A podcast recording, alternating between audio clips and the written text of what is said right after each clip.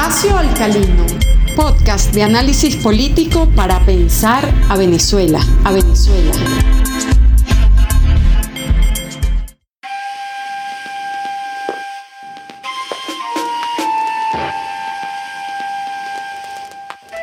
Buen día. Les habla Javier Viardó en Espacio Alcalino. En esta entrega hablaremos de la controversial propuesta de ley orgánica de zonas económicas especiales en Venezuela, presentada como iniciativa por el gobierno de Nicolás Maduro ante la Asamblea Nacional en marzo del año 2021.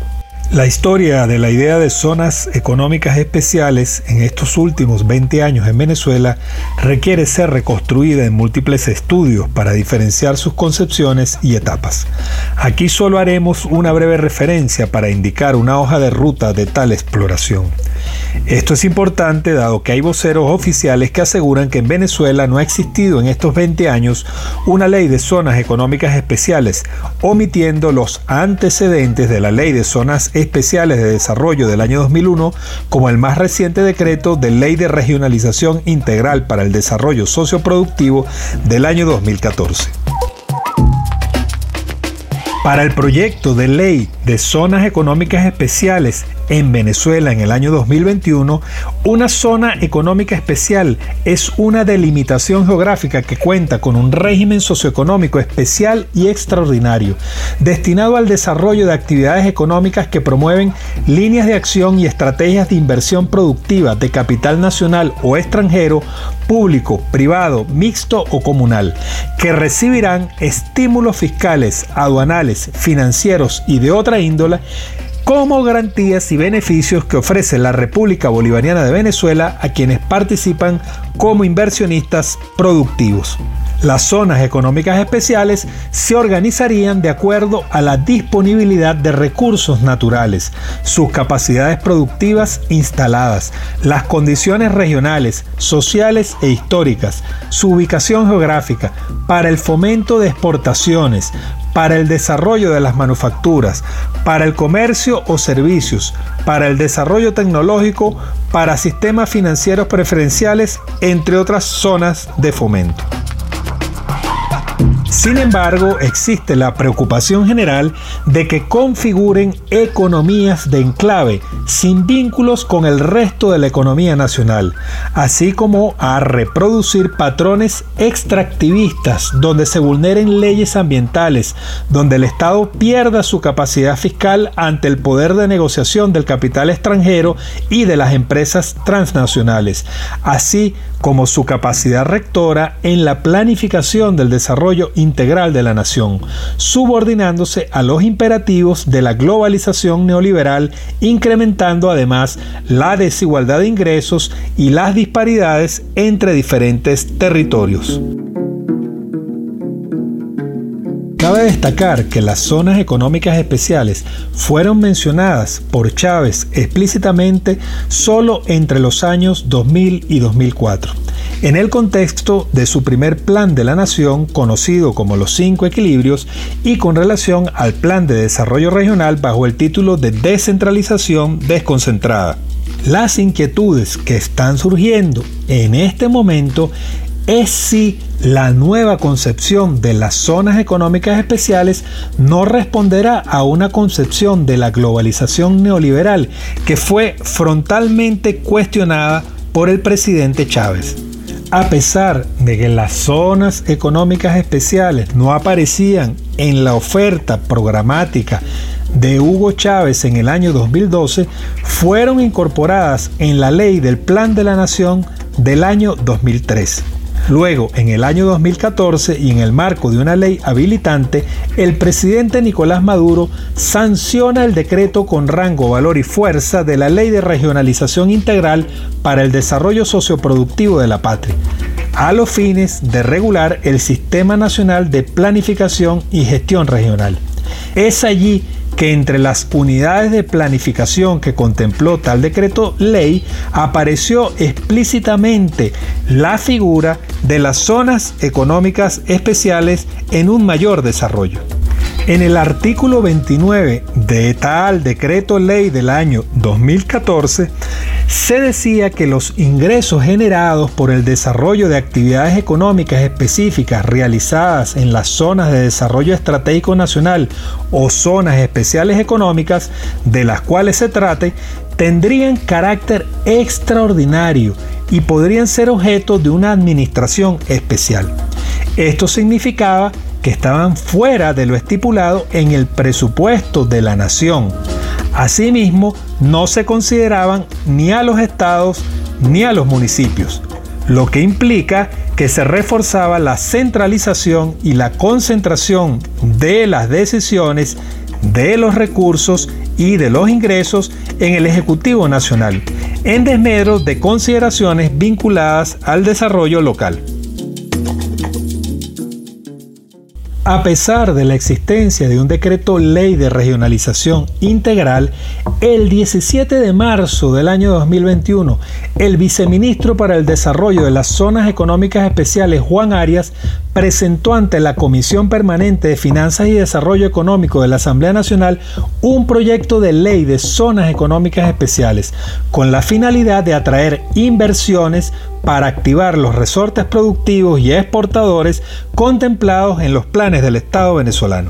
El discurso oficial ha presentado las zonas económicas especiales como una estrategia para el desmontaje de la política rentista a través de actividades que fortalecerán la actividad industrial y el comercio exterior, contribuyendo a la transferencia de tecnología, la generación de empleo y el desarrollo regional. Entre los elementos más controversiales de la ley de zonas económicas especiales podemos mencionar los siguientes. Las leyes de alcance nacional podrían ser desreguladas dentro de una zona económica especial. Se pretende incrementar fundamentalmente la inversión extranjera, como puede ser una empresa internacional o una corporación multinacional. A los inversores extranjeros se le otorgan ventajas arancelarias, fiscales y financieras. No se evidenciaron datos en esta primera discusión sobre el régimen laboral a ser aplicado, ni sobre los problemas de ordenación del territorio, ni sobre el desarrollo sustentable. Los sujetos privilegiados están vinculados a la inversión extranjera. Las disposiciones del proyecto confirman que el régimen legal está hecho a la medida de estos inversionistas. Se prevé un régimen de ventajas. El artículo primero del proyecto en discusión pauta que a quienes operen en dichos espacios geográficos se le conferirán estímulos económicos preferenciales. El artículo 4, numeral primero, dispone que regirá para ellos un régimen socioeconómico especial y extraordinario. El artículo 19 pauta que en el respectivo convenio de inversión se les podrá acordar lo siguiente Devolución automática total o parcial del impuesto de importación por un periodo de hasta 10 años. Igual devolución del impuesto sobre la renta por 10 años. Igual devolución del impuesto al valor agregado por 10 años exención de los regímenes legales aplicables para importación y exportación de insumos, materias primas y bienes de capital destinados a la producción de bienes y servicios para exportación, más otras facilidades o incentivos adicionales otorgados a discreción por el propio presidente de la República. Las zonas económicas especiales podrían ser paraísos fiscales para los inversionistas, en detrimento del fisco de Venezuela. La materia fiscal es de orden público y reserva legal. Está regida por ley y no por convenios, según lo dispone el artículo 137 de la Constitución de la República Bolivariana de Venezuela. No podrá cobrarse impuesto, tasa ni contribución alguna que no estén establecidas en la ley, ni concederse exenciones y rebajas ni otras formas de incentivos fiscales, sino en los casos previstos por la ley que cree el tributo correspondiente. Un eventual otorgamiento de tales privilegios fiscales a entes extranjeros violaría flagrantemente el artículo 301 de la Constitución, de acuerdo con el cual el Estado se reserva el uso de la política comercial para defender las actividades económicas de las empresas nacionales, públicas y privadas. No se podrá otorgar a empresas y organismos o personas extranjeros regímenes más beneficiosos que los establecidos para los nacionales. La inversión extranjera también está sujeta a las mismas condiciones de la inversión nacional. Como materia priorizada de la actividad de las zonas económicas especiales se prevén esencialmente los recursos naturales. Según el artículo 5 de la ley, las zonas económicas especiales se organizan y definen de acuerdo a la disponibilidad de recursos naturales. El artículo 8 señala que se instalarán en territorio nacional con importante concentración de recursos naturales que permitan su transformación en procesos industriales para la exportación y el mercado doméstico. El artículo 13 incluye entre los sectores priorizados para dichas zonas la energía, hidrocarburos y sus derivados. Sin embargo, el artículo 302 de la Constitución de la República dispone que el Estado se reserva mediante la ley orgánica respectiva y por razones de conveniencia nacional la actividad petrolera y otras industrias, explotaciones, servicios y bienes de interés público y de carácter estratégico. El Estado también promoverá la manufactura nacional de materias primas provenientes de la explotación de los recursos naturales no renovables, con el fin de asimilar, crear e innovar tecnologías, generar empleo y crecimiento económico y crear riqueza y bienestar para el pueblo. Como vemos, hay tensiones evidentes entre la Constitución y la Ley de Zonas Económicas Especiales.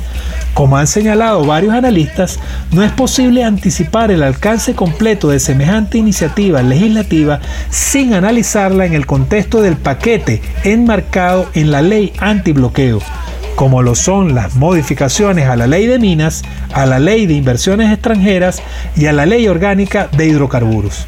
En todo caso, y para finalizar, en un tiempo donde se evoca el bicentenario de la batalla de Carabobo para el logro del proyecto bolivariano de liberación nacional, reaparecen nociones referidas a las fórmulas del globalismo neoliberal, a la desregulación, la desnacionalización y la apertura. Estas nociones fueron confrontadas por la revolución bolivariana, o quizás configuren hoy un sinuoso viraje hacia una reaparición de las amenazas neoliberales.